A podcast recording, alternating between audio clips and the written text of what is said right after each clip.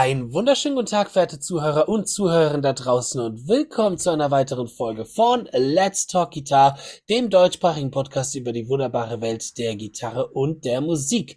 Und heute versammelt in den heiligen Hallen der Podcast-Schmiedereien, das bin ich, der Justin Hornbach und natürlich der Fabian Ratzak. Servus Justin. Hallo Servus, Fabian, grüß dich.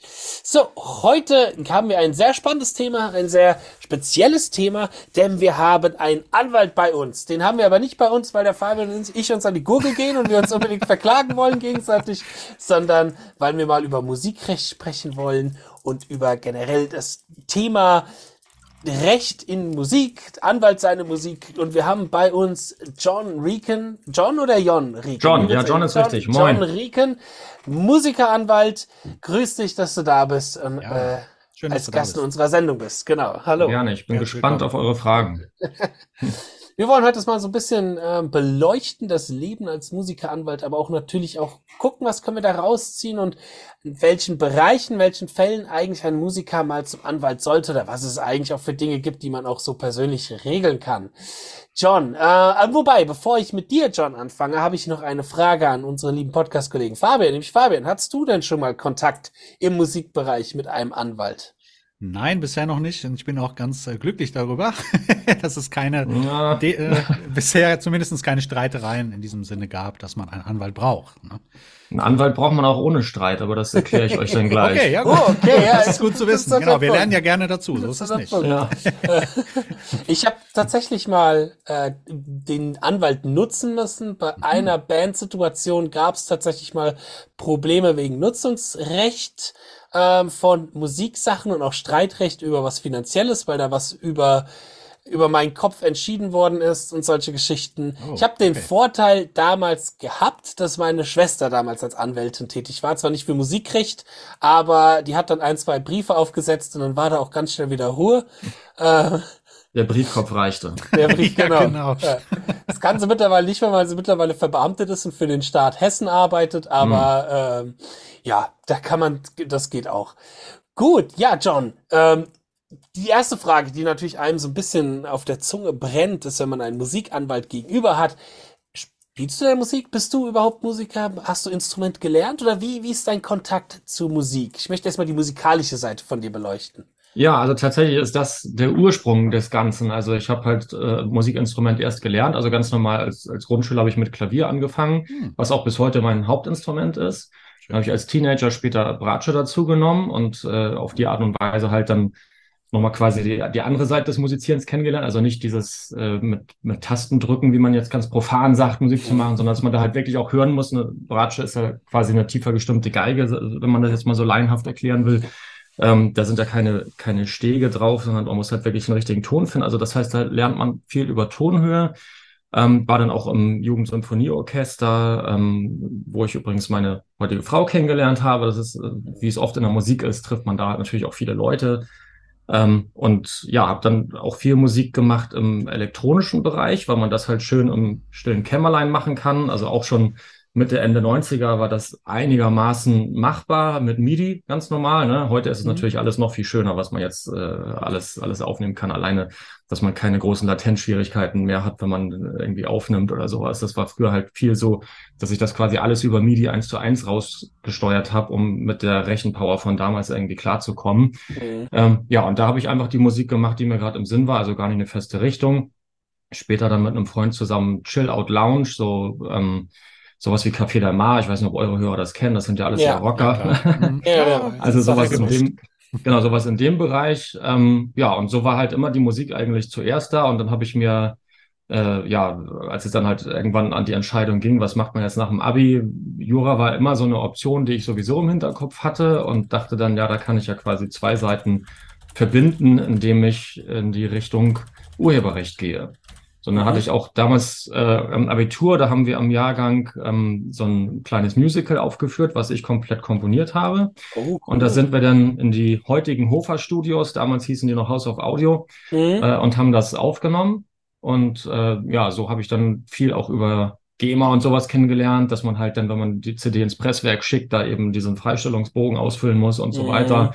Ja. Ähm, ja, und ja, das hat es halt eigentlich immer spannender gemacht, äh, dass dann halt klar war, okay, wenn ich jetzt Jura studiere, Strafrecht und sowas, wusste ich von Anfang an, werde ich aussortieren, auch wenn mir das dann im Referendariat bei der Staatsanwaltschaft doch einigermaßen Spaß gemacht hat, muss ich sagen. Also es schon sehr, ja, unterhaltsam ist, so Hollywood-mäßig fast, äh, muss man sagen. Aber ich glaube, mein Leben lang hätte ich das jetzt nicht machen wollen, weil man dann natürlich auch mit den Abgründen der Menschheit ein bisschen zu tun hat, wenn ja. man Strafrecht oder sowas macht.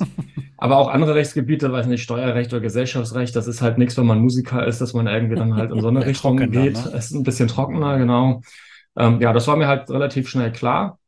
Und dann bin ich halt im dritten Semester schon in die Urheberrechtsvorlesung gegangen. Eigentlich ist das Wahlpflichtfach dann erst ab fünften Semester gewesen, aber ich wollte da halt mich weiter zu dem Studium motivieren, weil ich halt irgendwie wieder ja, merkte, dass halt viele andere Bereiche mich ehrlicherweise nicht so interessierten und ich jetzt auch froh bin, dass ich vieles davon halt abhaken konnte. Mhm. Ähm, ja, und ja, so bin ich dann da halt reingekommen und ähm, es hat mir dann halt viel Spaß gemacht, auch schon das Urheberrecht an sich. Das Musikrecht ist dann ja noch wieder eine Spezialisierung innerhalb des Urheberrechts. Also ich vertrete allerdings auch nicht nur Musiker, sondern auch Fotografen, Filmemacher, ähnliches. Okay. Also alle Kreativen, aber der Hauptschwerpunkt ist schon nach wie vor auch das, das Musikrecht. Also mir macht eigentlich alles kreative Spaß, muss ich sagen. Also auch äh, ja, bin großer Cineast und ähm, bin, bin da auch so ein bisschen äh, ja in der Heimkinoszene vernetzt, weil da halt natürlich wieder Raumakustik und sowas eine Rolle spielt, dass man dann irgendwie mal Diffusor und Absorber und so weiter dann auch vernünftig einsetzt, äh, die ganzen Lautsprecher im Equalizing vernünftig einstellt.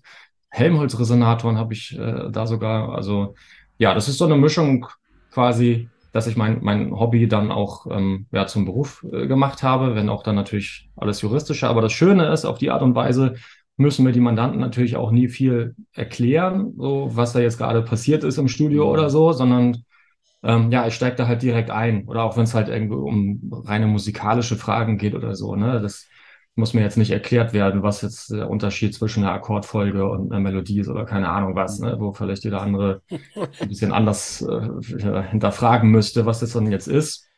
Was ich zugegebenermaßen natürlich in anderen Rechtsgebieten auch hätte, dieses Problem. Mhm. Ähm, aber hier ist das quasi so eine Art USP von mir, dass ich da ja nie irgendwelche großen Verständnisschwierigkeiten im Sachverhalt haben werde, weil das eigentlich sowas möchte dann ja auch möchte man dann ja auch haben, ne, wenn man einen Anwalt braucht. Ja, genau. Das stimmt. Wenn man erstmal hingeht und versucht zu erklären, was eigentlich eine Akkordfolge ah, ist. Ja, da wird schon schwierig. ja, also das, das Ding ist, dass natürlich viele der potenziellen Mandanten das gar nicht wissen. Die denken, Mensch, mir hat doch hier ein Anwalt mal geholfen, als ich geblitzt worden bin. Zudem gehe ich nochmal, um hier irgendwie einen Verlagsvertrag prüfen zu lassen ähm, oder ähnliches. Das ist natürlich immer schlecht. So, also ähm, da wird kein, kein Anwalt, der sonst Verkehrsrecht oder, oder Familienrecht oder sowas macht, falls man schon mal eine Scheidung hinter sich hatte oder so, der wird dann halt nicht wissen, wie so ein Lizenzvertrag aufgebaut ist. Ne? Und da ist natürlich auch der Vorteil, wenn man sich so spezialisiert, dass es gerade bei solchen Vertragsprüfungen keine, äh, keine Einarbeitungsphase braucht. Also ich muss den Vertrag natürlich prüfen und lesen, das ist klar. Mhm. Aber ich muss halt nicht genau gucken, äh, was ist denn das jetzt eigentlich? Wie ist denn das gemeint? Sondern letztendlich sind dann natürlich so gewisse Kernfragen immer geklärt. Was ist die Vertragslaufzeit? Was ist die Auswertungszeit? Das ist bei Lizenzverträgen halt immer unterschiedlich oft. Ähm, und ja, wo, wo sind die Rechte geregelt? Ähm, was sind die Bedingungen und so weiter? Und da finde ich mir natürlich relativ schnell zurecht, was bedeutet, dass ich halt gerade, wenn irgendwie jemand einen Vertrag bekommen hat und wissen will, was steht denn da eigentlich drin, dann kann ich das relativ schnell prüfen. Also das kann ich auch mal zeitnah einbauen. Die Leute fragen dann immer, ja, wie lange dauert denn das jetzt, so einen Vertrag mhm. zu prüfen? Aber wenn es halt erstmal nur darum geht, ich prüfe den Vertrag und wir sprechen drüber, dann ist das eigentlich in drei Tagen abgehakt, ähm, weil das halt relativ schnell geht. Ja, ne? mhm. weil, weil ich da halt einfach dann im, im Thema drin stecke, was Spaß macht und ähm, ja, für, für die Mandanten natürlich auch sinnvoller ist. Und da kommen wir übrigens zu der äh, Eingangsposition zurück. Man braucht einen Anwalt nicht nur im Streitfalle, sondern auch, wenn einem ein Vertrag angeboten wird oder wenn man einen Vertrag benötigt, weil man vielleicht einen befreundeten Musiker ins Studio holt und sagt, Mensch, ich kann kein Saxophon, aber du spiel doch mal ein. Ähm, dann braucht man zum Beispiel eine Künstlerquittung, dass man die ganzen Nutzungsrechte hat, um diese Aufnahme nachher auszuwerten oder man eine Sängerin hat oder wenn man eine Band hat und ähm, dann ist man automatisiert in die GBR, dann muss man natürlich klären, was Justin ja offenbar für Probleme auch mal hatte, äh, was passiert, wenn die Band sich auflöst, äh, wem gehört jetzt vielleicht welcher Anteil am Tourbus, hier liegen noch irgendwelche Vinylplatten rum, die aufgeteilt werden müssen, wie machen wir das zukünftig? Wer hat überhaupt welchen GEMA-Anteil? Das sind ja auch oft so oh, Streitfragen, die man erst dann klärt, was man nicht tun sollte. Also eigentlich sollte man, sobald ein Song geschrieben ist, dann direkt einmal sich zusammensetzen mit der Band und sagen, okay, wer hat jetzt was geschrieben?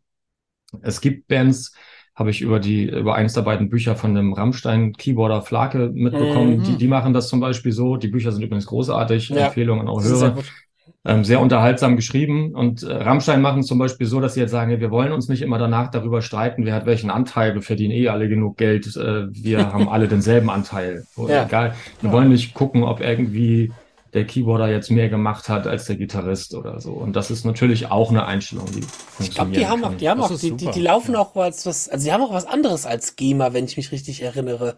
Weil wir hatten mal, das wir hatten mal sein, einen ja. Gitarristen hier, der in der größten Rammstein Coverband als Gitarrist mhm. spielt, der Björn. Und da hatte ich nämlich gefragt, wie ist das? Habt ihr da überhaupt GEMA? Gibt es da Problematiken manchmal mit Rammstein? Da hat er gemeint, dass die irgendein anderes Verfahren benutzen und nicht auf GEMA passiert ist. Irgendwie sowas. Ich kann ja, mich aber auch nicht mehr richtig Also man, man ist nicht gezwungen, zu einer deutschen Verwertungsgesellschaft zu gehen, mhm. nur wenn man Deutscher ist. Man kann auch zu einer ausländischen gehen, aber natürlich ist es dann mit gewissen Problemen auch behaftet, wenn man jetzt irgendwie mit denen was direkt klären möchte, dann ist es natürlich schöner auf einem kurzen Dienstweg. Ja. Wobei man zugegeben sagen muss, äh, bei der GEMA ein kurzer Anruf, ich weiß nicht, ob ihr das schon mal machen musstet, hilft einem auch nicht unbedingt weiter. Ähm, wenn man sie anschreibt, werden die Fristen auch nicht eingehalten. Also so, so leicht ist es auch wieder nicht, aber es das heißt nicht, dass es im Ausland unbedingt besser ist. Ähm, und da muss man zum Beispiel ja. gucken, die Amerikaner haben zwar drei Verwertungsgesellschaften, also die haben nicht diese äh, Bagatell, äh, Quart, Quart, äh, Kartelllösung, wie wir sie haben, ähm, dass wir eben quasi nur die GEMA haben, was den Urheberbereich angeht, aber dafür sind die dann halt auch nur für die äh, Aufführungsrechte und nicht für die Mechanicals, was die GEMA halt ja. beides macht. Ne? Also deswegen, mhm. das muss man dann abwägen. Also ich weiß jetzt nicht, wie, wie das bei Rammstein aktuell läuft, muss ich ehrlicherweise sagen. Auf der ähm, auf dem Hörbuch, das da hatte, ähm, ich das eine Buch habe ich als Hörbuch gehört, da hatte äh, Flake aber erzählt, dass er irgendwie als Professor so und so in der GEMA-Datenbank drinsteht, weil er dachte, man müsste ein Pseudonym angeben. Also demnach gehe ich davon aus, geil. dass er immer noch in der GEMA ja. ist eigentlich. Ja. Ne? Also man kann zwar rein theoretisch dann auch mal wechseln, aber ich glaube, das ja. macht man dann auch nicht. Mhm. Kurze Frage, seit wann machst du das genau? Ähm, also Urheberrecht habe ich angefangen, wann, jetzt muss ich mal zurückrechnen, wann habe ich studiert? Äh, ja, Urheberrecht äh, in, äh, im Studium habe ich 2002 angefangen, dann war ich, ähm, oder 2003, nee, doch 2002 habe ich, genau, 2002 angefangen, dann habe ich ähm, das erste Examen 2006 beendet und bin dann während der Doktorarbeitsphase ähm, in eine Musikkanzlei gegangen, um da ein Praktikum noch zu machen. Also, dass ich einmal die Woche da halt hin bin und mhm. da ein bisschen schon mal reinschnuppere. Ähm, hab nebenbei auch ähm, übrigens eine befreundete Band namens Vago. Das ist übrigens eine Café der Mar Band. Also die sind auch ein paar Platten drauf. Mhm. Äh, immer betreut, auch gerade beim zweiten Album. Also hab, obwohl ich noch kein Anwalt war, schon quasi musikrechtlich betreut. Ähm, war dann auch im Referendariat in New York, ähm, wo ich dann auch noch ein bisschen was für die da, da separat erledigt habe. Da war ich in einem Musiklizenzierungsunternehmen, was mittlerweile von Google geschluckt wurde. Oh. Ähm, ja, so ist das oft, wenn die größeren Unternehmen da mal Interesse zeigen, was ja aber für die Gründer natürlich super war, keine Frage. Ja. Und dann war ich äh, Anwalt geworden 2011 und bin dann auch direkt in eine Musikkanzlei eingestiegen ähm, und habe da externe Rechtsabteilung gemacht für das Medienunternehmen Edel, das ihr vielleicht auch kennt. Ähm, ja, und dann habe ich, bin ich irgendwann in eine andere Kanzlei, habe dann noch ein bisschen Presserecht und so den rein prozessualen Teil noch dazu genommen, weil das im Musikrecht tatsächlich eher zu kurz kommt, weil wir ganz viele Vertragsgeschichten eigentlich nur haben im mhm. Musikrecht und wenig Streitereien. Was ja auch gut ist, weil das mhm. natürlich äh, für alle Beteiligten schöner ist, wenn man das irgendwie Auf so alles hinkriegt. Fall. Für mich ist es auch schön, weil es eine freie Zeiteinteilung für mich ermöglicht. Ne? Ich kann halt, äh, muss nicht so viel nach irgendwelchen Gerichten Termin abstimmen. Also das heißt nicht, dass ich keine Gerichtstermine habe, aber ähm, wenig im Vergleich zum Beispiel, wieder das Beispiel Strafrecht. Mhm. Ähm, da ist natürlich deutlich mehr oder, oder irgendwelche Scheidungsprozesse oder sowas. Mhm.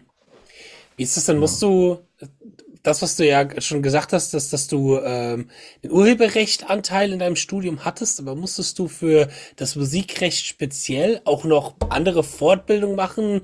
Gibt's da, muss man einen musikalischen Nachweis bringen oder könntest du auch als jemand, der gar nichts mit Musik zu tun hat, Musikrechtsanwalt werden, obwohl es vielleicht nicht zu raten ist, aber wäre das rein theoretisch möglich? Ja, also in Deutschland ist es so, du wirst halt einfach von der Kammer als Anwalt zugelassen und dann kannst du dir das Rechtsgebiet aussuchen, in dem du dann tätig bist. Ähm, und im Musikrecht gibt es jetzt auch keine, ja, also keine rein auf das Musikrecht bezogene Fortbildung. Es gibt so allgemeine äh, Fortbildungen, die dann halt den ganzen gewerblichen Rechtsschutz, Medienrecht und, und zum Musikrecht ist dann Teil davon quasi so mit abdecken, aber es ist halt nicht so spezialisiert, wie man sich das vielleicht wünschen würde. Im Studium kommt das natürlich auch komplett zu kurz. Also mhm. da werden Nutzungsrechte und sowas natürlich schon besprochen, weil sich das ja auch dann aus dem Gesetz ergibt und es auch entsprechende Rechtsprechung dazu gibt und so weiter. Aber ähm, eigentlich muss man sagen, ist das so ein Learning by Doing Ding. Also dass man halt zum Beispiel in einem Label anfängt, so wie ich jetzt in der Musikkanzlei in der externen Rechtsabteilung, da habe ich fast nur für, für ein Label dann gearbeitet ähm, und solche Sachen. Also viele Musikanwälte, gerade die älteren, die kommen dann wirklich aus, aus irgendwelchen älteren Unternehmen, auch wie Polygram oder sowas. Die haben dann da mal ah, angefangen ja. und ähm, haben sich dann irgendwann als Anwalt selbstständig gemacht und sind dann weiterhin im Musikrecht geblieben. Was ich auch im Studium schon gemacht habe, als ich merkte, dass das Urheberrecht da halt sehr allgemein gehalten ist, dass ich dann eben geschaut habe, was gibt es dann an Literatur, die sich an Musiker richtet. Da gibt es zum Beispiel ein sehr gutes Buch von, von Donald Passman. Ähm, das wurde übersetzt dann von einem Deutschen, der dann immer so kleine Randnotizen gemacht hat, wenn es hier jetzt um deutsches Recht, Recht geht oder Deutschland, mhm. Österreich, Schweiz, dann ist das hier so ein bisschen anders. Und ähm, das Buch heißt Alles, was Sie über das Musikbusiness wissen müssen. Also es klingt halt äh, ja, so wie äh, irgendwie die Rechtsseite der hört zu oder sowas, ist es aber nicht. Also es ist wirklich gut. Das ist wirklich ein gutes Buch, was ich auch allen Musikern empfehle. Deswegen nenne ich hier auch mal den Titel. Also natürlich ist es so, wenn man dann Ahnung von Jura hat, dann ist es, äh, kann man da sicherlich mehr Gewinn rausziehen. Aber es ist wirklich toll erklärt und sehr unterhaltsam geschrieben. Es gibt es mittlerweile auch in zwei Auflagen, meine ich. Ähm, ja, das kann ich auf jeden Fall empfehlen. Sag den Titel gerade nochmal bitte. Ja. Ich glaube, alles, was wir über das Musikbusiness wissen müssen. Kannst du mal parallel einmal mhm. googeln. Donald Passman heißt auf jeden Fall der mhm. Autor. Der das ist Musikanwalt aus den USA und genau. Ja, genau, vielleicht könnt ihr das irgendwie ähm, ja, das machen wir auf jeden Fall. Das so. ja, ja. Super interessant auch für unsere Hörer. Ja. ja. Also es gibt ganz viel ja. Literatur natürlich da auch. Ähm, früher zu meinen Zeiten in den 90ern, da gab es ja noch so Zeitschriften wie Keyboards und Keys und für euch dann die Gitarre und mhm, ähm, genau. sowas. Ich genau. weiß nicht, ob es die alle noch gibt, ehrlich gesagt. Doch, weil die gibt es tatsächlich noch. Ah, okay, super. und da ist natürlich auch oft dann irgendwie Werbung von solchen Musikverlagen, die dann äh, sagen, wir haben hier jetzt irgendwie neue Literatur und da sind schon gute Sachen dabei. Mhm. Also gerade als Musiker braucht man ja erstmal nur den Einstieg, dass man überhaupt weiß, was macht denn die GEMA, was macht die GVL und solche Sachen, ja, dass man halt so ein bisschen sowas weiß und das dafür gibt es auf jeden Fall genug Literatur. Und wenn man dann einen Vertrag hat, dann sollte man sich da eh nicht alleine rantrauen. Mhm. Ja, nee, das bereut man spätestens dann, wenn man wieder raus will aus dem Vertrag oder wenn irgendwas nicht funktioniert. Mhm. Machst du nebenbei denn noch Musik? Bist du da noch aktiv oder hast du gar keine Zeit mehr dafür? Ja, das Zeitproblem ist in der Tat äh, groß. Ähm, zumal ich, also als Anwalt hat man eh ehrlicherweise immer wenig Zeit. ähm, und dann kommt jetzt noch dazu, dass ich halt Familie und Beruf sehr, sehr stark vereinbaren möchte. Deswegen auch die Selbstständigkeit. Mhm. Ähm, und meine Kinder, die fangen jetzt an mit Musik. Ähm, mhm. Also der, der, der Große spielt jetzt Schlagzeug und ähm, äh, mein zweites Kind, meine, zweite, meine Tochter, die spielt jetzt Geige. Das heißt, ähm, da ist dann halt so ein bisschen der Drive, dass man dann irgendwie zusammen was macht. Also ich setze mich durchaus öfter nochmal ans Klavier und zeige dann den Kindern, ähm, weil das war übrigens, das muss ich vielleicht auch noch ergänzen, ich habe halt nie beim Musizieren irgendwie gemocht, ich spiele jetzt mal irgendwie eine Fuge von Bach. Das war halt mhm. nie meine Art, Klavier zu lernen, sondern ich habe halt immer eher das Interesse an Harmonielehre und so gehabt und mhm, cool. ähm, habe dann halt angefangen, auch in so in Oberstufenzeiten eigentlich, dass ich halt alle möglichen Songs, die gerade in waren, einfach rausgehört habe.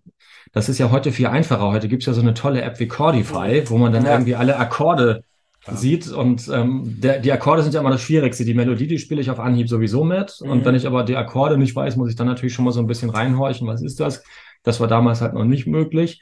So, und das funktioniert jetzt natürlich auch mit den Kindern, wenn die dann irgendwie halt einen Song cool finden, ähm, dann klappe ich halt einmal das Klavier auf und, und höre den mal schnell raus und spiele den vor. Also weiß nicht, jetzt gerade aktuell zum Beispiel ja dieses äh, Top Gun Anthem von äh, mhm. wegen ja. Maverick, was mein Großer natürlich super fand.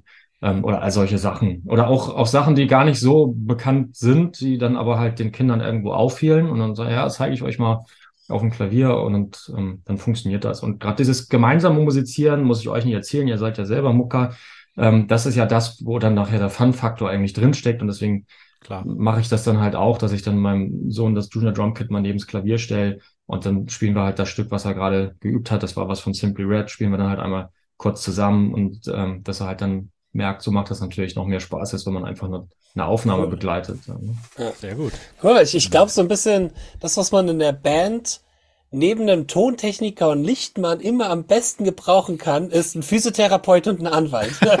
ja, also jemand, der einem die Massage gibt nach dem Auftritt. Das kann ich leider nicht, ja. Und jemand, der einem die rechtliche Massage gibt bei einem ja. anderen. Die Sicherheit. Ich glaube, wenn man einen Anwalt in der Band hat, dann ist man, glaube ich, so auf, ist so auf jeden Fall die Gage immer sicher. Sachen. Ja.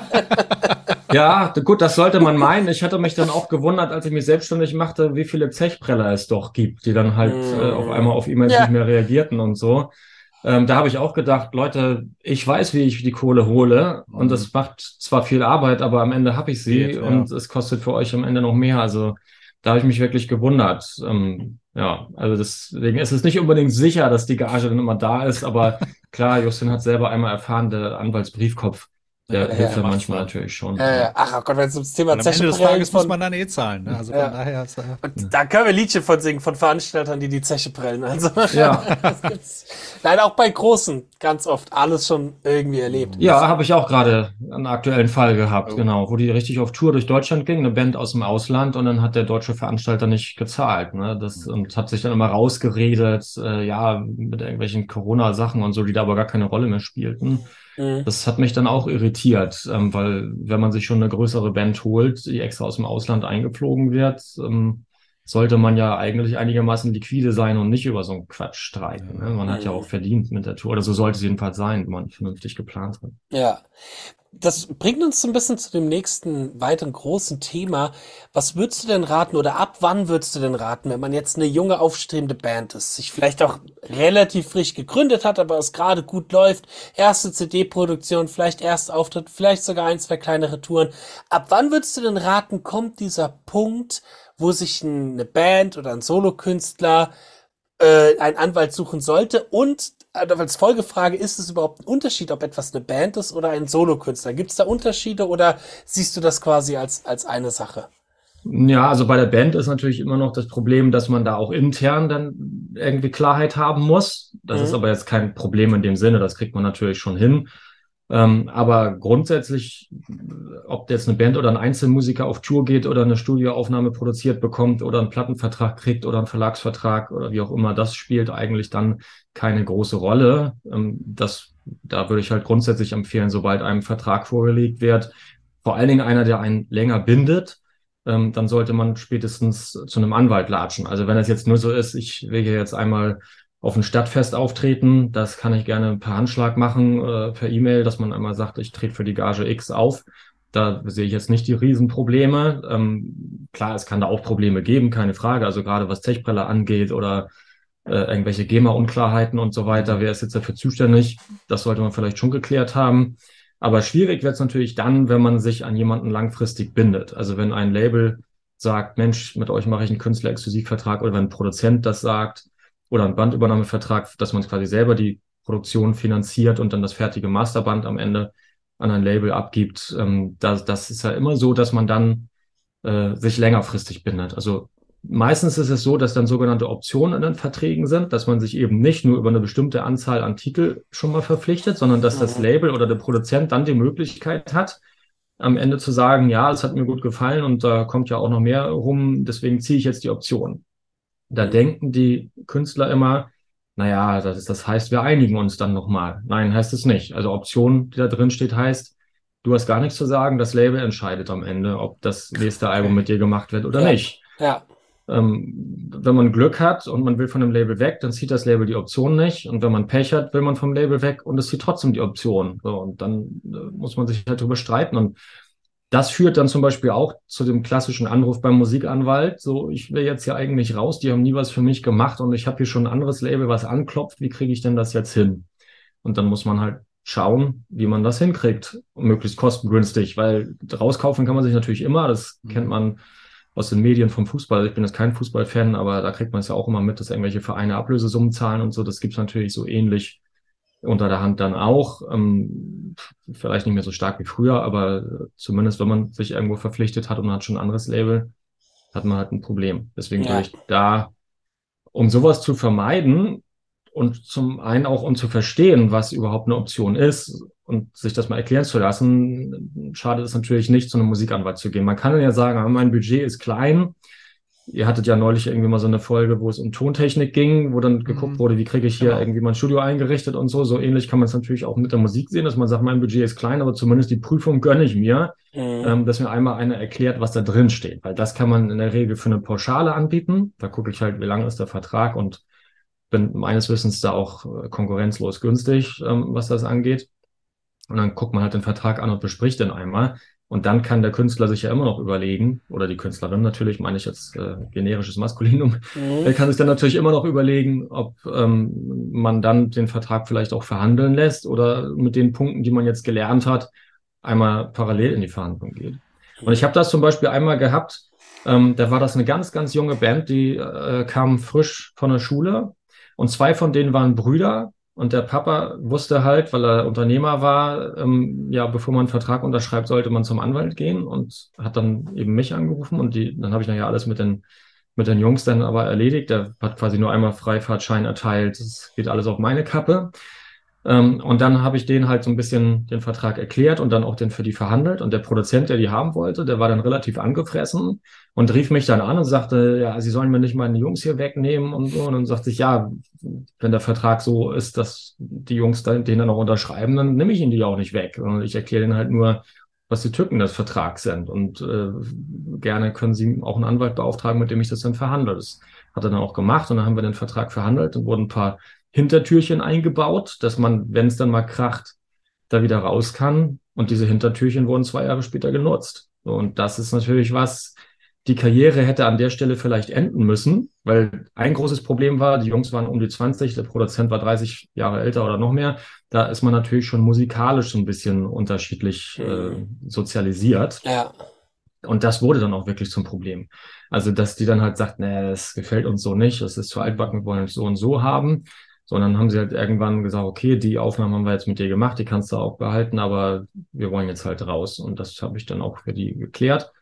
Und ja, jetzt sind die beiden halt äh, musikalisch anderweitig sehr erfolgreich und das wäre möglicherweise an der Stelle zu Ende gewesen, wenn der Papa nicht gesagt hätte, hm. da braucht ihr aber einen Musikanwalt. So, und das ist eine Geschichte, über die ich mich selber sehr freue, weil die Jungs mir natürlich bis heute danken. Ähm, ich mich aber auch freue, dass ich denen wirklich helfen konnte. Also, dass, dass ich auch sehe, also die sind musikalische Genies. Also es wäre wirklich eine Schande gewesen, wenn es an der Stelle geendet hätte. Und da bin ich jetzt natürlich selber froh, aber die sind umso glücklicher.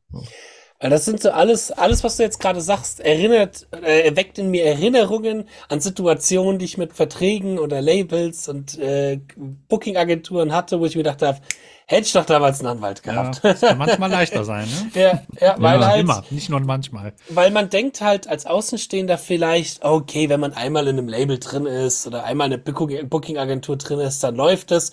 Aber das hat noch lange nichts zu bedeuten. Es nee. kann ja oft der Fall sein, das war bei einer Bandsituation von mir so, dass wir in eine Booking-Agentur reingegangen sind, da auch die Person, die uns reingebracht hat, auch sehr motiviert war, uns zu pushen, die dann aber gekündigt worden ist und wir dann eine Person hm. hatten, äh, die sich Dreck um uns geschert hatten. So. Ja. Und so, so, sowas kann halt ja auch immer schnell passieren. Es ist ja auch viel in diesen Labels und den Agenturen auch personenabhängig, ob ja. die sich dann wirklich um einen kümmern. So. Ah, es genau. ist halt, da dachte ich mir auch so, ah, mit dem Vertrag wäre das alles, oder nee, nicht mit dem Vertrag, mit dem Anwalt wäre das alles viel einfacher und stressfreier, glaube ich, letztens Anwalt geworden. Überprüft das ja direkt, ne, was alles genau. passieren kann. Ne? Auf der also das, das, was ihr gebraucht hättet, wäre eine sogenannte Keyman-Clause dann gewesen, die in mhm. Managementverträgen auch durchaus rein zu verhandeln ist und Booking-Agenturen auch. Bei Labels muss ich sagen, streichen die es in der Regel eh. Also das mhm. heißt, die sagen, also Sony Music wird nicht sagen, wir, wir, es ist für uns okay, dass ihr geht, wenn der auch geht. Mhm. Das werden die halt nicht machen oder Universal. Ne? Aber ähm,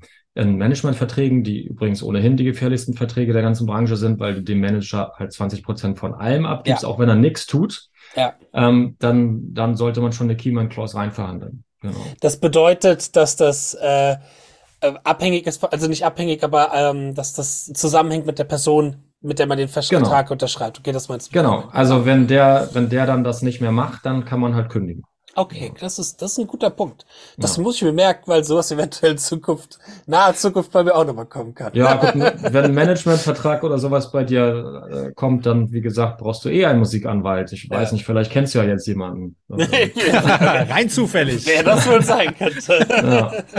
Aber ge generell zu dem, weil du sagst, sie haben dann Scheiß für uns getan, das ist sowieso, ich, ich, ich hoffe, du hast es gerade auch so formuliert, nicht, dass ich jetzt hier der Mann bin, der die Fäkalsprache benutzt.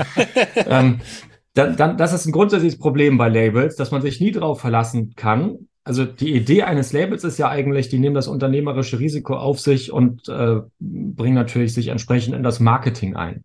Das ist heute aber nicht mehr so. Also das Verrückte ist, das, das sind ja jetzt auch alles junge Leute, die dann da irgendwie als äh, A&A eingesetzt werden. Die genau. gucken dann eben, wer hat denn hier die meisten Klicks bei Insta genau. oder ähnliches und welche Reichweite kann erzielt werden oder ist schon da und suchen sich so die Leute aus. Also es geht dann halt gar nicht mehr darum, wer spielt denn hier jetzt Gitarre wie Joe Satriani oder Steve Vai, mhm. sondern das geht halt nur noch darum, Klicks. wer hat denn schon eine super Reichweite mhm. und kann auf die Art und Weise die Leute erreichen. Und das, das Verrückteste ist, dass selbst die Major-Labels dann reinschreiben, äh, dass man verpflichtet ist, über seinen Social-Media-Kanal so und so viel Posts pro Woche reinzumachen. Und dann denke ja, ich auch mal, stimmt. Stimmt, es ist euer Job.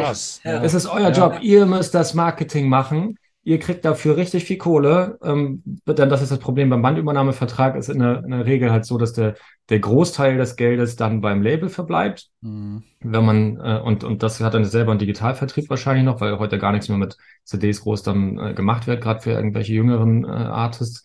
Und wenn man das selber über den Digitalvertrieb macht, also sagt, ich mache das Marketing selber und brauche kein Label, dann kassiert man auf einmal 80 Prozent im Schnitt ein. Und das, das ist natürlich sehr viele. viele ne? genau, viele, das ist jetzt zu Recht im Kommen. Genau. Und deswegen verstehe ich aber auch nicht aus meiner Sicht, müssten die Labels eigentlich jetzt umso mehr kämpfen und sagen, ja, ja also so einen Musiker können wir uns nicht entgehen lassen, den müssen wir auf jeden Fall äh, hier an uns binden und ihnen, ihm alle möglichen Vorteile gewähren. Aber die schreiben ja nicht mal in den Vertrag rein, was sie überhaupt für einen tun. Und wenn man das als Musikanwalt dann gerne drinstehen haben möchte, dann sagen sie, nee, da können wir uns leider nicht zu verpflichten. Also ja. das Kommt sicherlich auch immer so ein bisschen auf die Marktmacht des Künstlers mhm. an.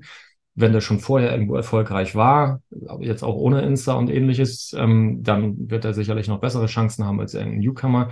Aber die sagen immer, ja, wir müssen ja erstmal hier investieren und wissen ja gar nicht, ob es klappt. Aber die kriegen natürlich ganz viele junge Künstler und ob du dann derjenige bist, um den sie sich am meisten kümmern, das steht dann auf einem anderen Blatt Papier.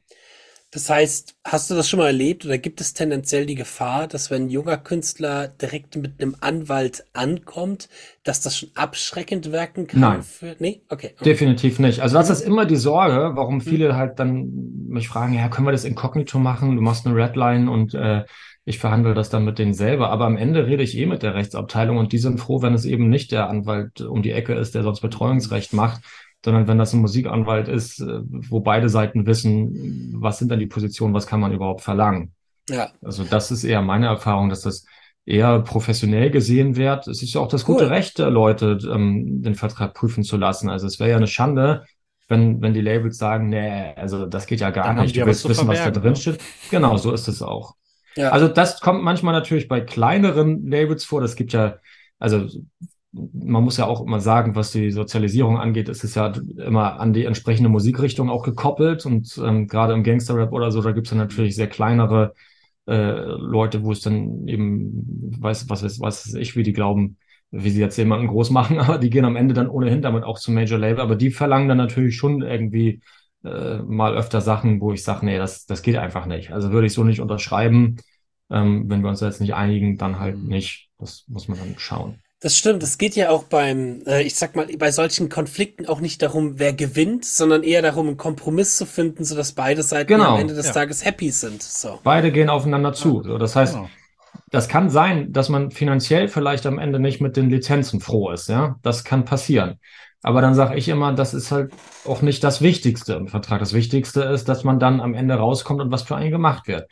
Und da ist es leider dann immer so ein bisschen schade. Es kommt auch auf die Musikrichtung an, aber ähm, als Beispiel Jazz, da ist es zum Beispiel so, die Lizenzen sind da leider vergleichsweise niedrig, obwohl die Musiker wahrscheinlich so gut ausgebildet sind wie niemand anderes, weil die in der Regel ihr Musikinstrument studiert haben und äh, ja irgendwelche Spezialharmonien im Schlaf lesen mhm. können.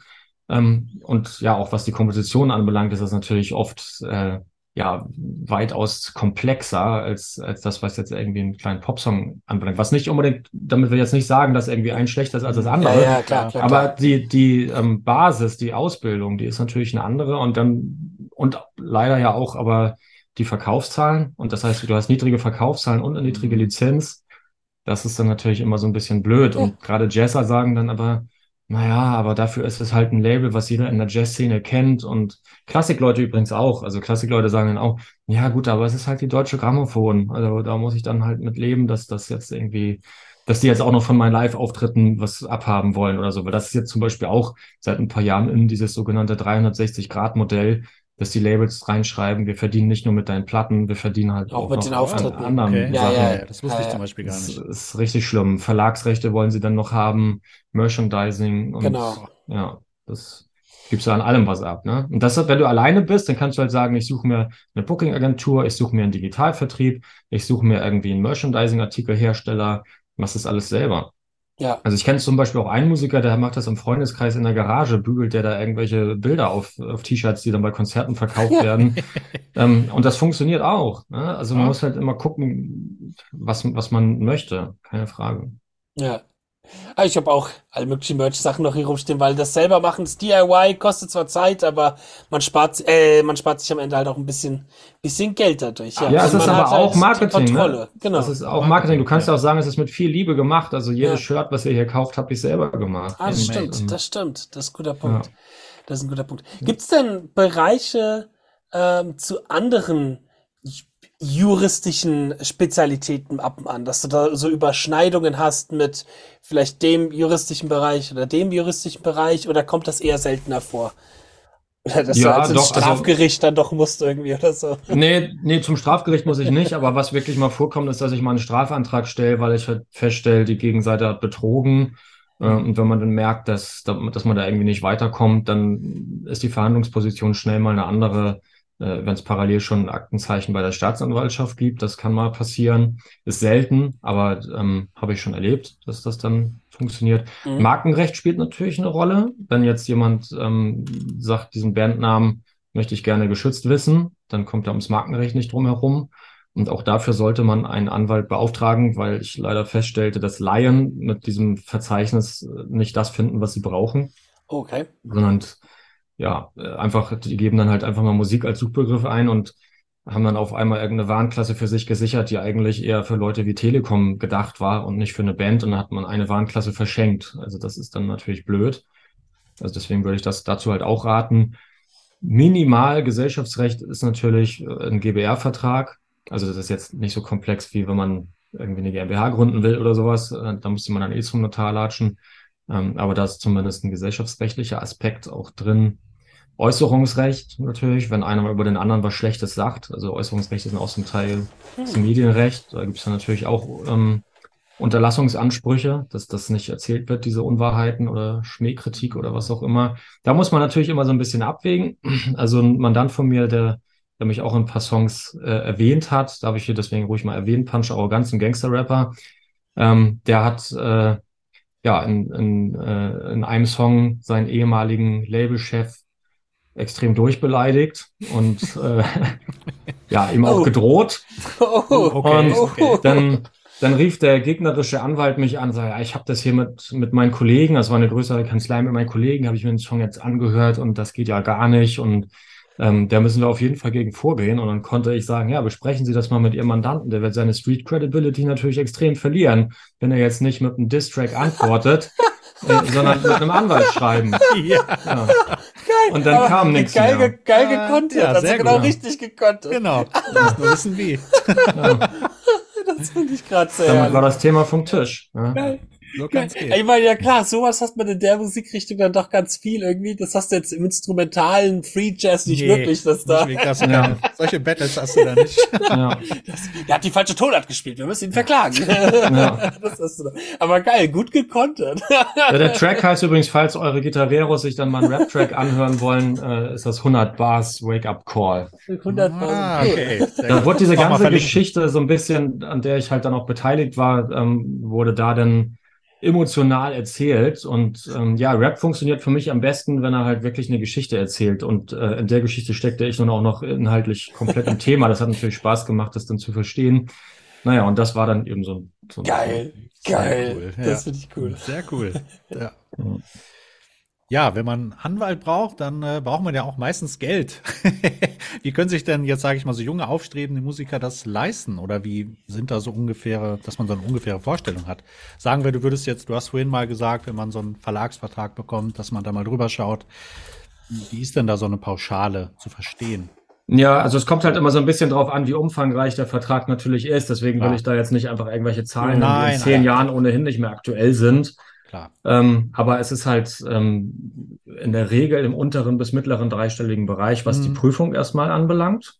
Mhm. Äh, und ähm, dann, wenn es natürlich an die Verhandlungen geht, ähm, ja, dann, dann kannst du schon natürlich die vierstellige äh, Schwelle überschreiten. Ähm, kommt ja auch immer ein bisschen auf die Gegenseite an. Ne? Muss man natürlich auch sagen, dass man nie weiß, äh, ja, wie, wie erfolgreich funktionieren die Verhandlungen. Da muss man natürlich dann auch gucken, ziehe ich jetzt schon die Notbremse und sage, die stellen sich hier so quer, das ergibt keinen Sinn, oder verhandelt man dann halt wirklich über jede Zeile? Das, das würde ich aber dann auch immer individuell mit dem Mandanten besprechen und gucken. Also, Ja. das ist ein Punkt, den kann man fallen lassen, aber bei dem würde ich nach wie vor hart bleiben.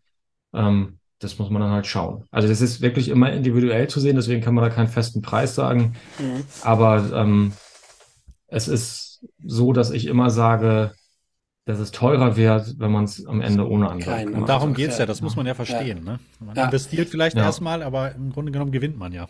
Ja, weil ich kenne auch Ja. junge Musiker, die auch einen Labelvertrag bekommen haben und dann war auch die Frage, holen wir uns einen Anwalt und dann wurde da auch, glaube ich, erstmal blindlings drauf äh, vertraut ähm, und ich glaube, am Ende des Tages könnte sowas immer sehr teurer oder sehr schmerzhaft ausgehen. Da macht Ja. ein Anwalt von vornherein das Investieren in einen Anwalt doch durchaus durchaus Ja, eben, man muss es als Investition auch sehen. Das Ja. ist es ja auch aus steuerrechtlicher Sicht übrigens. Also wenn man halt einen Lizenzvertrag bekommt, dann verdient man ja mit der Musik auch Geld. Das heißt, man, man hat dann ja eh am Ende die Einnahmenüberschussrechnung. Mhm. Und natürlich ist das dann eine klassische Ausgabe für einen Musikanwalt, Ja, die genau. man am Ende auch abziehen kann. Ne? Ja. Wenn man dann noch vorsteuerabzugsberechtigt ist, ähm, ich empfehle ja, ich bin jetzt kein Steuerberater, das soll jeder selber sehen, aber ich, ich finde, dass halt diese Kleinunternehmerregelung eigentlich nicht so viel Sinn ergibt, wenn man einfach sich mal hinsetzt und immer diesen Vorsteuerabzug macht, dann kann man natürlich auch die Mehrwertsteuer für alle möglichen Einkäufe einsparen. Ne? Also auch für, für Anwaltsrechnung, aber auch für die Steuerberaterrechnung, aber auch für ein Mikro oder die Gitarre ähm, ist halt immer direkt die Mehrwertsteuer weg. Man muss sie dann zwar selber auch berechnen, aber das muss man sich natürlich mal überlegen, ob das nicht Mhm. sowieso Sinn ergibt. Dadurch ist die Anwaltsrechnung schon gleich kleiner. Ne? Das ist, äh, wir müssen uns einen Steuerberater hier mal in den Ja. Podcast einladen. Genau. Ja, ja, genau. als auch nochmal richtig Haben wir alles da. genau, das, ge- genug Fragen haben wir auch da, leider Ja. Gottes. Mhm. ja, Künstlersozialkasse und sowas ist ja Oh auch immer Gott, ja. Ja, genau, genau. Ja. Ja, ja, ja, ja. Versuch da mal jemanden an die Leitung Ja. zu bekommen. Guter Oh Name. Gott. Ich hab, äh, ich hatte letztens erst mit denen zu tun und anrufen kann man knicken. Dann haben Das die in ihrem offiziellen Schreiben mir eine E-Mail-Adresse hinterlegt, die falsch war, wo ich immer die Hm. E-Mail zurückbekommen habe. Cool. Ich dann auch mal. Das- in, in, Ja, genau. das, geht, das geht nur über Brief. Das funktioniert echt nur über Brief. Oh Mann, oh Mann. Aber geil finde ich es auch bei der GEMA, weil wenn man bei der GEMA anruft, und das hatten sie eine Zeit lang, und man ist in der Warteschleife, dann kommt immer so eine düdelige Warteschleifenmusik und dann dahinter immer so eine Stimme, die sagt, vergessen Sie nicht, Ihre Musik bei der GEMA anzumelden. und dann war das Ja. eine düdelige Musik. Ach, sehr schön. Ja, wie ist es denn, wenn jetzt zum Beispiel in einer Bandsituation, in der ich drin bin, da sind wir in einem internationalen Label, das ist ein amerikanisches Label. Hattest du denn da schon mal auch Überschneidungen im internationalen Bereich? Weil ich meine, Ja. dass das, wenn ich mich richtig erinnere, ist das amerikanische Rechtssystem auch nochmal ein bisschen anders als das deutsche, weil die ja auf Fällen basieren oder irgendwie solche Geschichten. Hast du damit auch schon mal Probleme gehabt oder irgendwie Kontakt gehabt? Ja, der Problem, also der Problembereich eröffnet sich natürlich immer erst dann, wenn es dann wieder kracht, weil man dann nämlich gucken muss, ja, okay, du hast einen Vertrag unterschrieben, wo amerikanisches Recht anwendbar ist, Gerichtsstand Kalifornien oder New York, was auch immer, dann musst du da natürlich auch klagen. Mhm. Und deswegen empfehle ich den Leuten immer, wenn sie einen Vertrag schließen, dass sie nach Möglichkeit den auf deutschem Boden schließen, weil gerade was Digitalvertriebe anbelangt, ähm, ist natürlich viel möglich mittlerweile, weil es völlig egal ist, wer dann das weltweit ins Netz stellt, sodass es am Ende bei Tidal, dieser Spotify und Co. landet. Aber gerade deshalb kann man halt auch sagen, suche ich mir lieber jemanden hier vor Ort, der das dann macht. Ähm, äh, weil es halt sonst eben zu Problemen kommt. Selbst wenn man halt sagt, okay, wir haben hier einen Streit, der ist vielleicht Gerichtsstand Deutschland möglich. Das, das gibt es ja oft auch in internationalen Bereichen. Ähm, da musst du trotzdem alles international zustellen. Das heißt, du musst diese ganzen Sachen äh, von einem gerichtlich bestellten Dolmetscher übersetzen lassen, was teuer ist. Muss es dann halt nach Amerika oder wo auch immer hinzustellen lassen. Und dann antworten die vielleicht nicht, dann kriegst du ein Versäumnisurteil. Okay, schön, dann hast du den Titel. Aber wie vollstreckst du diesen Titel? Ja, musst du auch wieder nach Amerika gehen und so weiter und so fort. Also deswegen ist es alles deutlich einfacher, wenn du auf deutschem Boden bleibst. Das ist halt leider so. Mhm. Ja. Ja. Das stimmt. Das ist halt dann die Frage, ob das natürlich solche Leute, ob die das mitmachen, aber ich glaube, da muss man dann auch einfach einen Kompromiss ja. wiederfinden. Ja, zwischen. Klar, es kann immer, es kann immer mal einen Vorteil geben, dass man doch im Ausland was macht. Also ich hatte einen Mandanten mal, der hatte einen äh, Musikverlagsvertrag mit einem amerikanischen Verlag geschlossen und der hat halt gesagt, ja, viele deiner Tracks sind hier in den USA und wir finden die mit irgendwelchen Spezialprogrammen. Und dann sagt er, okay, dann zeigt doch mal, was ihr könnt. Hier ist mal ein Song, was habt ihr gefunden? Und dann haben sie ihm halt ein bisschen was gezeigt, was sie gefunden haben, was bisher tatsächlich noch nicht über die GEMA abgerechnet worden ist.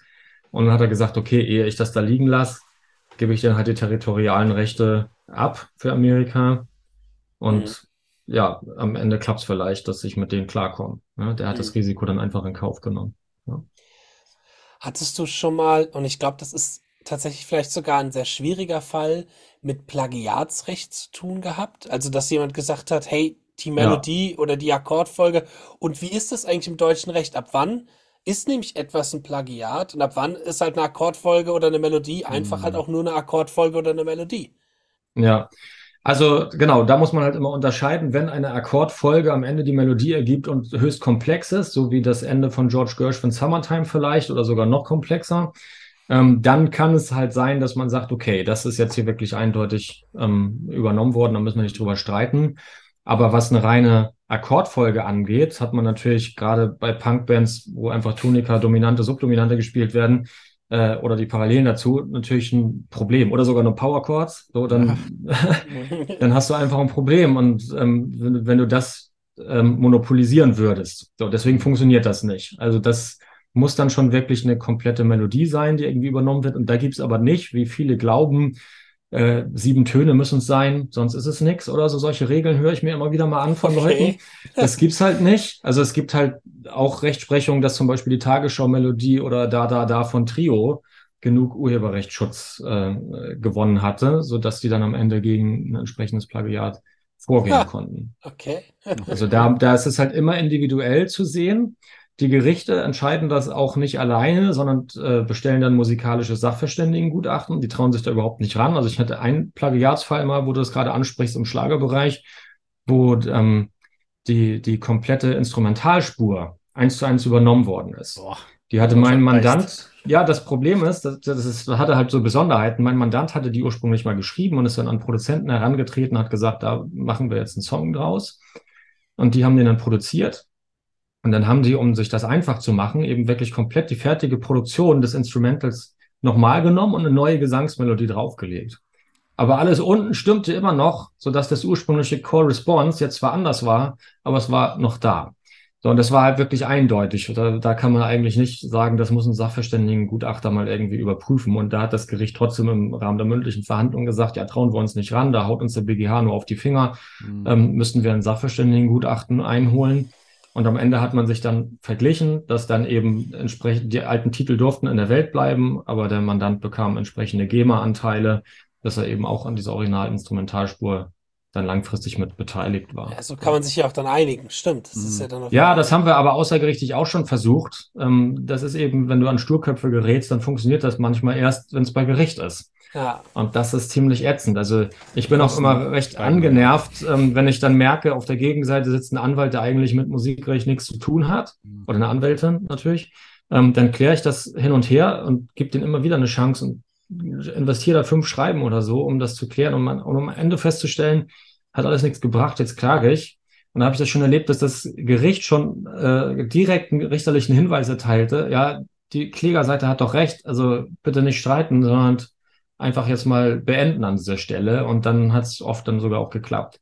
Aber das habe ich übrigens, da muss ich jetzt gerade nochmal in die Bresche springen für, für die Anwaltskollegen. Das habe ich sogar schon mal erlebt. Da war ein Anwalt auf der Gegenseite, der auch aus dem Medienrecht kam. Da ging es um äh, ein Foto allerdings, was verwendet worden ist von einer großen deutschen Tageszeitung. Und die haben dann aber gesagt, nö, nö, das durften wir, ist keine Urheberrechtsverletzung, wo ich dann auch nur mit dem Kopf geschüttelt habe, weil bei Fotos nicht mal eine urheberrechtliche Schutzschwelle erreicht werden muss, sondern die haben immer irgendeinen Schutz und sei es halt ein Leistungsschutz. Und das hat das Gericht ihnen am Ende auch erklärt und dann mussten wir uns vor Gericht nicht sehen, aber die Klage musste erstmal eingereicht werden. Das ist dann natürlich nervig. Ah, ja. Das erstmal tun. Aufwand, zeitaufwendig, ja. Und zeitaufwendig. Und halt für den ja. Kunden ja auch als Stress und Belastung. So auch. Ja, besonders wenn es so ein Bild ist, was er nicht sehen möchte, ne? Und du musst dann erstmal monatelang. Ja, ja oder wenn halt ein, genau, ein, Fotograf macht ein Foto und das wird halt einfach ja. im Internet geklaut, genau. kopiert genau. und irgendwo reingesetzt. Das ist ja das, glaube ich, womit die Fotografen am meisten zu kämpfen haben.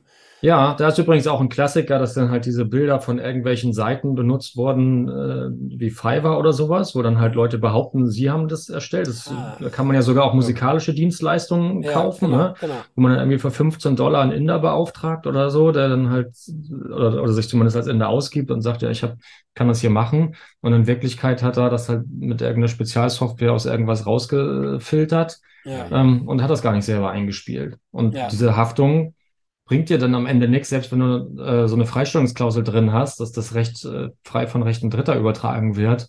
Ja, wie willst du den am Ende halt dazu holen? Und zudem muss man sagen, wenn man sich für 15 Dollar oder sowas dann eine urheberrechtliche Leistung einkauft, wird das Gericht wohl auch sagen, im Zweifel hast du es gewusst. Das kann nicht mit legalen Dingen zu, äh, zu, zugehen. Ne? Gab es dann aber auch schon mal einen Fall, wo jetzt bei Urheberrecht und gerade bei Melodie und Akkordfolge und so gesagt wurde, okay, es war halt einfach Zufall. Weil ich hatte letztens die Situation mhm. zum Beispiel, dass ich in dem Video, in dem Nebensatz auch gesagt habe, ah, guckt mal da, da hat der Gitarrist, das hat er von der und der Band damals geklaut, äh, weil es ein, es ging um Part, wo es selber Akkordfolge, selbes, selbe Sequenz quasi ähm, war. Und dann haben mir aber Leute in den Kommentaren geschrieben, nee, nee, da gibt's Videos von 1980, wo er das auf Demos schon benutzt hatte da konnten die gar nichts voneinander wissen damals. Also es war tatsächlich reiner Zufall, dass die komplett selber Akkordfolge Melodie gehabt hatten. Gab es da auch schon mal, wo am Ende einfach gesagt worden ist bei dir, ja, war halt Zufall, okay, wir legen das bei. Ja, diese Fälle sind natürlich sehr selten, wo wirklich nachgewiesen werden kann, dass es eine ähm, ja, unbewusste, wie sagt man, unabhängige Doppelschöpfung ist. So heißt es im Fachjargon. Ah, cool, cooler ähm, unabhängige Doppelschöpfung. Genau, es gibt dann, das, dann gibt's da auch, es gibt auch noch die unbewusste Entlehnung, dass man das Ding irgendwann mal als Kind gehört hat und Stimmt. dann nicht weiß, dass man diese Melodie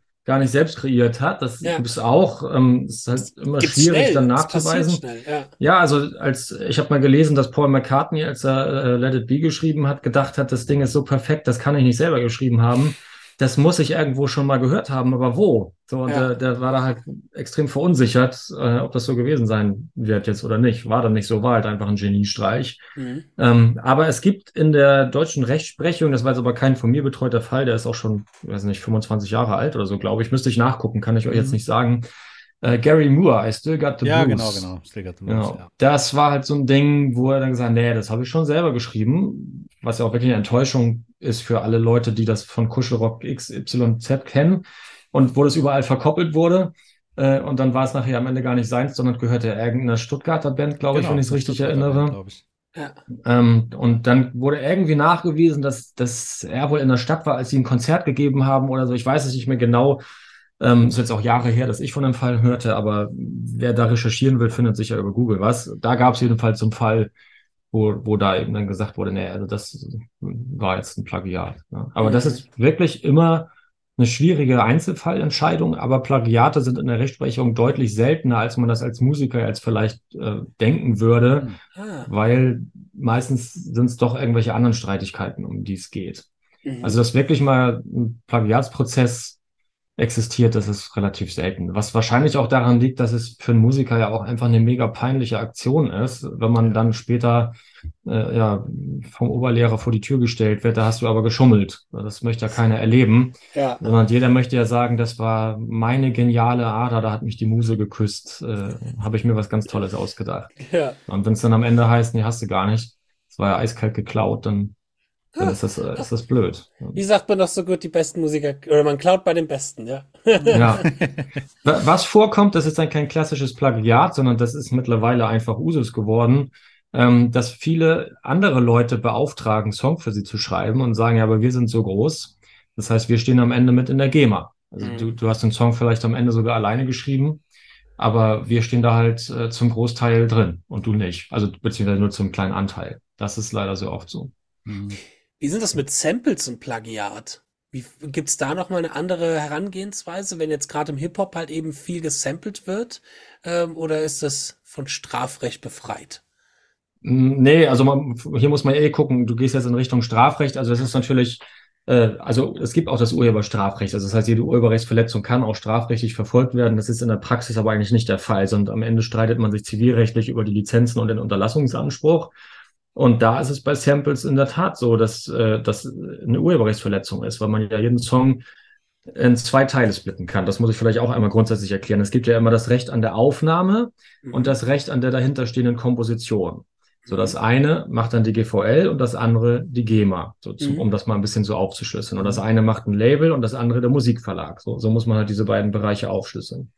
Ein Sample betrifft immer mindestens das Recht an der Aufnahme. Weil selbst wenn du nur eine kleine Drumsequenz samplest, die halt am Ende keinen urheberrechtlichen Schutz erlangen kann oder erlangt hat, dann ist immer noch das Recht an der Aufnahme verletzt worden. Das heißt, du kannst irgendwie einen Soundcouder-Welch ohne Sinn und Verstand erstellen. Wenn jemand anderes den samplet, dann ist das Recht an der Aufnahme auf jeden Fall verletzt, weil du ja diese Aufnahme hergestellt hast als Tonträgerhersteller, der du dann laut Gesetz dann dadurch bist erstmal.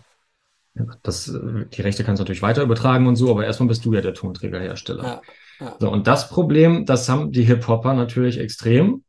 Ähm, was im Moment ein bisschen passiert ist, ich weiß nicht, ob ihr das mitbekommen habt, diesen Streit äh, zwischen ähm, 3P, wo ja Rudel Hatram Projekt hintersteht, und Kraftwerk.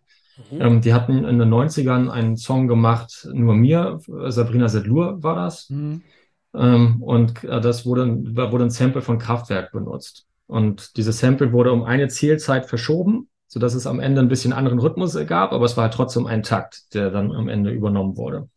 Und das gefiel den Leuten von Kraftwerk berechtigterweise nicht, weil natürlich gerade Kraftwerk die Könige der Tonproduktion sind. Ne? Also die haben ja die Basis für alles ja. erschaffen, was heute so existiert. Muss man ja mit großem Respekt auch mal festhalten. Ähm, und denen gefiel das natürlich nicht dieses Argument, was die Rapper dann mal bringen, ja, es ist aber ja eigentlich eher eine Verneigung vor dem, was, was ihr gemacht habt und so, das, ja, wenn du es aber nicht willst, dann willst du es nicht. Das äh, ist dann halt so. Dann hätten die halt vorher fragen müssen. Und da wird natürlich sehr oft nicht gefragt. Also das, mhm. letztendlich ist Rap ja auch so entstanden, dass die Leute halt irgendwelche Turntables gegeneinander äh, hielten, wo immer der Takt zurückgespult wurde und der andere lief weiter. Und das muss man natürlich kulturell auch anerkennen, dass das durchaus eine neue Musikrichtung geschaffen hat, aber aus rechtlicher Sicht ist das nach wie vor ein Problem. Und dieser Rechtsstreit zwischen Kraftwerk und 3P, der ist jetzt schon über 20 Jahre alt und existiert immer noch, weil der ging halt ganz normal den Weg rauf zum BGH, dann wurde zurückverwiesen zum OLG, da habt ihr einen Fehler gemacht, muss normal gemacht werden, dann wieder zum BGH, der hat es an den EuGH gegeben, gesagt so, check das mal, ob das irgendwie mit äh, dem Unionsrecht vereinbar ist, dann ging es wieder zurück und so weiter und so fort. Und ein Ende hat man noch nicht, aber äh, es kann zumindest mal dazu führen, dass langfristig vielleicht Samples mal erlaubt werden. Aber das ist im Moment noch so ein bisschen, also man kann sich jetzt schon als Rapper mit an so ein paar Argumenten in diesen ganzen Urteilen äh, hochziehen, aber es ist jetzt nicht so, dass ich sage, das ist ein Freibrief zu samplen, was viele denken, dass sie jetzt halt samplen ja, dürfen. Kann ja. gefährlich ausgehen, ne? Je ja. nachdem, wenn man damit Geld verdient, äh, spätestens dann. Ja, und da muss man auch sagen, wenn es jetzt irgendwie ein Beat ist, den man so verfremdet, dass am Ende keine Sau mehr erkennt, wer das ist, dann wird es ja auch keiner merken. Ja, das ist jetzt kein Rechtsrat von mir, sondern einfach eine Feststellung. so, aber äh, wenn man natürlich den Original-Sound nimmt oder was auch oft passiert, ähm, so eine, sogar eine ganze Melodie oder, oder eine Gesangsspur oder sowas, äh, da sollte man natürlich vorher fragen und natürlich ist dann auch eine Beteiligung dafür ähm, irgendwie zu zahlen. Also auch ein bekannter Fall war ja, das war kein Sample, sondern die haben es, glaube ich, neu aufgenommen. Aber in meiner Jugend gab es die Band The Verve, die machten so Britpop. Mhm. Ähm, und äh, die Bittersweet Symphonie von ihnen, die enthielt mhm, halt genau. Teile ja. der Rolling Stones. Ja. Ja, ähm, und das war zwar im Direktvergleich gar nicht mal so zu hören, aber es gab wohl irgendwie eine orchestrale Fassung der Rolling Stones, wo eben genau dieses Streicherthema auch auftauchte. Ah, okay. So, und jetzt macht euch doch mal den Spaß und gebt mal die Bittersweet Symphonie in der GEMA-Datenbank an. So was machst du nämlich als Musiknerd dann, wenn du juristisch tätig bist irgendwann mal. Und dann stellst du fest, okay, Richard Ashcroft steht gar nicht mehr im Musikteil, sondern dort stehen jetzt eben Keith Richards und Mick Jagger. Mhm. Also ich glaube, die beiden standen da. Ich, ich will, jetzt nicht die Hand dafür ins Feuer legen, aber jedenfalls Richard Ashcroft stand dann nur noch bei Text. Das heißt, sie werden sich irgendwie geeinigt haben, okay, der Song darf in der Welt bleiben, aber die GEMA bleibt zu 100 Prozent bei uns. Und so ist es dann passiert. So, und auf die Art und Weise kannst du halt immer, wenn irgendwie ein Rechtsstreit über sowas mal existierte, guckst du halt ein paar Jahre später in die GEMA-Datenbank und siehst quasi das Endergebnis. So. Das ist interessant. So ja. macht die ganze Sache dann Spaß. Absolut. ja. Ja, kommen wir mal zu dem Punkt auch recherchieren und auch sich informieren. Ich habe nämlich jetzt noch als letzten Teil von unserem Podcast einen kleinen imaginären, nicht ganz so imaginären, aber Fall mitgebracht. Mich würde es eher mal interessieren, nicht wirklich das Ergebnis daraus, sondern wie du auf so einen Fall, Fall du dich vorbereitest, wo du recherchierst, wie du recherchierst. Äh, ich habe versucht, mal ein bisschen was Abstrakteres zu nehmen, was vielleicht nicht allzu oft vorkommt. Hoffentlich. Damit sagst du jetzt gleich, Bob. Ja. Das ist, äh, mache ich jeden hey, Morgen um 8 Uhr solche Fälle. Hm. Ähm, aber und zwar mal aus, aus meiner Sicht oder aus der Sicht von mir und Fabian auch gesehen, wir sind ja auch viel als Musikpädagogen tätig. Und das vor allem auch viel im Online-Bereich. Was ich ja viel mache in meinem YouTube-Kanal und so, ist das Beibringen von Stücken, die andere Leute geschrieben haben. Was würde hm. denn jetzt passieren, wenn ich jetzt zum Beispiel hingehe und sage, okay, ich nehme dieses berühmte Album, was es gibt, transkribiere alles selber heraus, produziere dazu Videos, Lehrmaterial, wie man das veröffentlicht und äh, wie man das veröffentlicht, wie man das lernen kann und spielen kann und veröffentliche das dann und will daran auch profitieren und auch Geld bekommen. Ähm, und ich habe mich mal ein bisschen darüber Gedanken gemacht, mit Leuten darüber gesprochen, ist das, kann das angeklagt werden, könnte das ein Problem sein? Und dann hat einer gemeint, ja, ist ja Grauzone, weil eine Musikschule macht ja ganz ehrlich nichts anderes auch. In der Musikschule lernst du auch äh, den Beatles-Song und den, den Song und bezahlst Geld dafür wenn jetzt dann ja, wirklich so eine Band, wenn jetzt so eine Band dann ankommt und sagt, so, nö, darfst du nicht machen. Es gibt den Fall, Band klagt mich an, dass ich sowas gemacht habe. Oder klagt am Ende eine Musikschule an, dass die sowas in ihrem Programm drin haben. Das wäre der Fall. Wie würdest du dabei sowas vorgehen? Wie würdest du dafür sowas recherchieren und dich informieren? Ja. Also erstmal kann man vorab schon mal filtern, dass man halt sagt, okay, du spielst die Sachen ja neu ein, damit ist das Recht an der Aufnahme schon mal nicht betroffen, sondern wir reden jetzt nur noch um okay, das, was das Recht okay. an der Komposition anbelangt. Aber da sind dann gleich wieder mehrere Bereiche betroffen. Ähm, wir müssen jetzt also sehen, du nimmst die Komposition ja auseinander. Mhm. Das ist schon mal möglicherweise eine Bearbeitung, ne? gerade wenn dann irgendwie halt gewisse Licks so wiederholt zeigst, so das äh, sollte jetzt so und so spielen. Ähm, das heißt, du verstößt schon mal möglicherweise gegen das Bearbeitungsrecht. Oh. Dann synchronisierst du die Musik am Ende mit Videomaterial. Da ist immer so ein bisschen die Schwierigkeit der Abgrenzung, wenn die Kamera einfach nur so dasteht und quasi aufnimmt, was gerade passiert, dann ist das in der Regel eine Vervielfältigung. Wenn es aber wirklich mit irgendwas anderem, wenn du es schneidest und, und da sind auch mal irgendwie andere Sachen zu sehen oder so, dann kann das auf einmal schon das Synchronisationsrecht betreffen, was auch eine Form der Bearbeitung ist, wo man dann auch nachfragen müsste. Dann ist es natürlich so, wenn das dann irgendwo gezeigt wird, dann ist die Frage, wie verdienst du da dran? Daran wäre natürlich eigentlich auch dann, ähm, wären die Originalautoren zu beteiligen. Und GEMA müsste natürlich auch fließen. Grundsätzlich ist es aber so, weil du schon eine Bearbeitung daraus machst, ist es eben das Problem, da wird das dann in Richtung Grauzone geschoben, dass du, äh, dass du eigentlich ohnehin die Verlage fragen musst. Du kannst es nicht einfach machen, sondern du musst vorher fragen, ob du das überhaupt darfst, dieses Lehrmaterial zu erstellen. Mhm. Und das ist ein Punkt, den habe ich schon mal verfolgt, weil ein Mandant von mir so eine Gitarrenschule auch machen wollte online. Mhm. Die GEMA war begeistert, dass sich endlich mal jemand darum kümmert, das auf sicheren Fuß aufzustellen. Und die Musikverlage hielten die Füße wiederum still. Also das heißt, wir haben nachgefragt.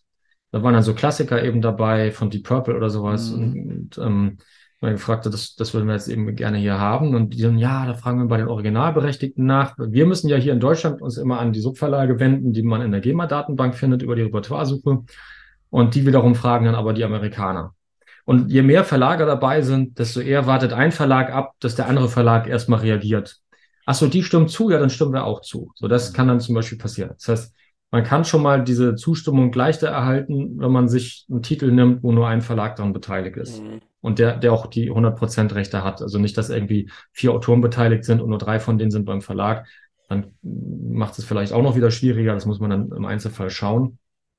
Aber ja, es wird, ich weiß, es wird viel gemacht einfach. Bei YouTube gibt es ja unzählige solche Sachen auch aus dem Kinderzimmer und so weiter. Und das wird offensichtlich geduldet. Aber es kann halt auch gut passieren, dass irgendwann mal ein Verlag darauf aufmerksam wird und sagt, oha, das sind jetzt aber schon 20 Stücke äh, auf dem Kanal von Justin von uns. Die haben ja auch schon ordentlich Klicks generiert, die machen wir jetzt mal alle zu. Oder, was auch passieren kann, wir machen die nicht zu, sondern wir claimen die über YouTube. Und dann siehst du auf einmal für diese Titel überhaupt keine Einnahmen mehr, sondern die landen dann komplett bei denen. Also ich sag mal so, das, das ist tatsächlich der Fall, der oft passiert, dass ähm, meine Monetarisierung abgeschaltet wird und nicht auf mich ähm, ja. betragen wird. Das passiert auch oft automatisch, weil YouTube ja mittlerweile sehr ja, gute ja. Algorithmen hat, mhm. um zu erkennen, ah, okay, das ist jetzt zum Beispiel ein Cover davon oder hier und davon. Das ist auch von meiner Seite aus vollkommen okay, weil ich anhand von YouTube eh kein Geld verdiene. Da bin ich noch ganz weit von weg. Aber ähm, was dann ab und an mal passiert, was ich dann tatsächlich auch ein bisschen schwierig und nervig finde, ist, dass Videos komplett nicht veröffentlicht werden. Also mit dem nicht monetarisieren, da sage ich das selber, okay, pff, sollen halt, glaube ich, ich glaube, dann kriegen die anderen halt das Geld und nicht ich, weil Werbung immer mhm, noch ja. vorgeschaltet wird.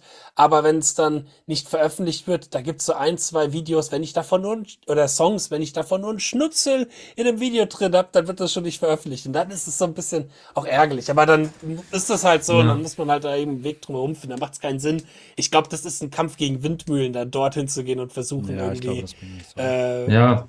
Also das, das Beste, was man da machen kann, ist, dass man halt Soundalikes erstellt. Dass man sagt, ich mache hier einen Riff, das klingt irgendwie, weiß ich nicht, ja, nach Enter Sandman, aber es ist nicht Enter Sandman. Aber es ist ja. was, was so ähnlich gespielt wird, weil man ja. eben auch da eben die hohen Bünde nimmt und dann immer dieses Hoch und Runter oder sowas. Das, mhm. das kann man natürlich machen, dass man sagt, so, wenn ihr das Stück hier gelernt habt, dann könnt ihr danach auch Enter Sandman spielen besorgt euch die Noten, kriegt ihr selber hin. Ja. Gibt auch da ja immer noch Noten zu kaufen. Ähm, also das wird ja leider auch weniger. Das finde ich auch sehr tragisch. Mhm. Ähm, das, also ich weiß, mein, mein Bruder ist halt äh, Gitarrist und, und Drummer und hat früher in einer Metalband gespielt. Der hatte von Metallica eben immer die Bassnoten, die Gitarrennoten und die Schlagzeugnoten einfach, weil er Metallica-Fan ist und diese Sammlung aufrechterhalten wollte. Ich weiß gar nicht, ob die Metallica das jetzt noch machen, aber ähm, es gibt zumindest noch Noten zu kaufen generell. Mhm. Ne? Und dann kann man das natürlich auf die Art und Weise ja. auch selber erlernen. Also klar, du kriegst heutzutage natürlich auch, auch alles umsonst im Internet, aber auch aus meiner Erfahrung und auch für mich selber ja. als Konsument gibt es viele Leute, weil ich vertreibe ja auch von einer äh, von meinen Bands die Gitarrennoten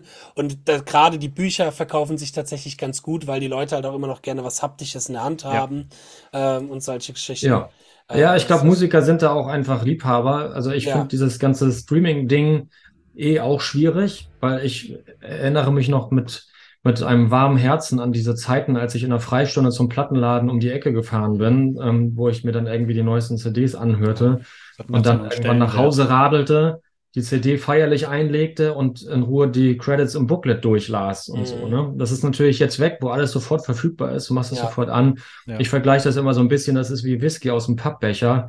Ähm, es funktioniert nicht für mich. Also ich, ja, ich brauche noch diese Haptik, dass ich was auflege. Und ich glaube, Musiker sind da, gerade wenn es so Nischenmusik ist, die sind eher noch Liebhaber. Deswegen funktioniert der Vinyl auch auf einmal wieder. Ja ähm, weil das eben genau diese Leute erreicht. Ne? Ja. Also deswegen kann ich mir da gut vorstellen, dass dann gerade die Fans ohnehin treu sind und dann sich auch dafür interessieren, was, was habt ihr für Noten gemacht und dann hat so ein Buch natürlich einen anderen Stellenwert als ein PDF, was sie auf dem iPad öffnen oder sowas. Ne? Mhm.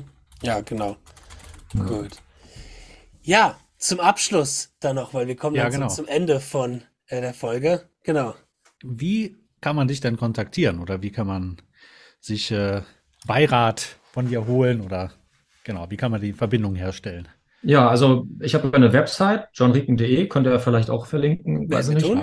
Genau, und ähm, da sind dann, ist dann ja ein Kontaktformular oder auch im Impressum sind meine Kontaktdaten. Also man muss nicht das Kontaktformular nutzen, man kann einfach über kanzlei.johnrieken.de mich anmailen oder auch anrufen. Beim Anrufen muss man natürlich immer schauen, ähm, ob ich da gerade erreichbar bin oder auf der anderen Leitung telefoniere oder im Termin bin oder wie auch immer. Ähm, wenn man mir auf Band spricht, rufe ich auch zurück. Ansonsten bin ich per Mail eigentlich immer am besten erreichbar, weil ich da gegebenenfalls auch aus dem Urlaub mal abends nochmal zurückschreibe oder sowas. Das stimmt, ähm, das kann ich sogar bestätigen. Ja. Ich glaube, unser ja. erster E-Mail-Kontakt war an einem Sonntagabend oder so. Ja, Ach so, ja, das kann sein. Genau, weil ich denke immer gerade so E-Mails, so was vom Tisch ist, ist vom Tisch. Und wenn ich dann eh den Rechner nochmal irgendwie bereit mache für den nächsten Tag, dann kann ich nochmal schnell eine E-Mail beantworten. Das kann schon passieren, wenn das halt schnell zu beantworten ist. Ähm, und so grundsätzliche Fragen, dass dann einer irgendwie fragt, was, was kostet das oder so, das kann ich natürlich relativ schnell klären. Ähm, wenn dann einer eine Ersteinschätzung will, muss ich halt gucken, ähm, also ich, ich biete halt oft eine kostenlose Ersteinschätzung an, muss aber auch dazu sagen, dass das nicht bedeutet, man schickt mir einen 20 Seiten Universal-Vertrag und ich soll den mal einschätzen, sondern eine Einschätzung bedeutet mir, ist das und das passiert ähm, wie, was kann man da machen mhm. und ähm, wie stehen da vielleicht die Chancen oder so. Ne? Also das wird manchmal leider missverstanden. So, ach so, das ist jetzt keine Ersteinschätzung. Nein, das, wenn ich jetzt 20 Seiten Vertrag prüfen muss, ist es leider Arbeit. keine Ersteinschätzung mehr, dann ist das Arbeit, genau. genau. Aber solange ich halt mich irgendwie im paar Minuten Bereich bewege, bin ich da immer großzügig auch, was, was die erste Einschätzung anbelangt. Und ähm, ich bin da auch sehr transparent, ohnehin was kosten angeht. Also äh, gibt vorher schon auch eine Einschätzung ab, was würde das wohl ungefähr kosten. Ähm, wie gesagt, wenn es um Vertragsprüfung geht, arbeite ich eh auch mit Pauschalen. Ähm, ja, das muss man dann immer ja, so ein bisschen gut. Sehen. Ja, aber schön. da E-Mail und Telefon ist an sich so, das funktioniert schon gut. Ähm, wir Anwälte haben ja immer auch noch äh, Fax, aber das ist echt oh. das ist ja, weil das oft dann doch zwischen äh, Kollegen oder auch doch, dass man mal irgendwie was kriegt, noch schon mal irgendwie was vom Gerichtsvollzieher oder sowas, ähm, wird dann manchmal doch gefaxt, auch wenn wir mittlerweile auch in der Justiz seit seit wenigen Jahren, also Digitalstandort Deutschland ist noch nicht so vorangeschritten, ähm, gibt es auch so ein so ein Kommunikationssystem, BEA nennt sich das, wo Anwälte und Justiz miteinander verschlüsselt kommunizieren können. Mhm. Ähm, da kriegt man dann so ein, so ein Pin und eine Karte von der Kammer und kann dann kommunizieren. Aber da habe ich schon erlebt, dass ich dann irgendwie auf eine Entscheidung vom Gericht wartete und dann anrief. Das war irgendwo in Sachsen oder so, glaube ich. Und dann habe ich äh, nachgefragt, ja, können Sie mir das schon mal per BEA schicken? Nee, sowas haben wir hier nicht, das nutzen wir noch nicht, ähm, sondern äh, wir können sie aufs Fax legen. Dann haben die das halt gemacht. Also das ändert sich jetzt gerade aktuell. Ich will da jetzt nicht zu sehr schimpfen, ähm, aber das Fax haben wir zumindest noch, bieten wir noch an, auch wenn das in der Regel still steht jetzt. Mhm. Aber gerne per E-Mail und Telefon, das funktioniert eigentlich gut. Ja.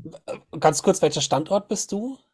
Ich bin Pinneberg, das ist Raum Hamburg hier, hm, Speckgürtel ah. Hamburg. Mhm. Also ich hatte als, ähm, als ich angestellt war, da war ich halt jeweils in Hamburg und dann habe ich aber irgendwann festgestellt, die meisten Mandanten sehe ich sowieso nicht vor Ort, sondern das läuft alles per E-Mail und Telefon.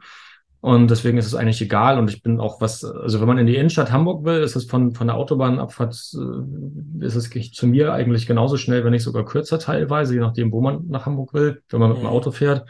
Bahn, ich habe ja auch den S-Bahn-Anschluss und fußläufige Entfernung.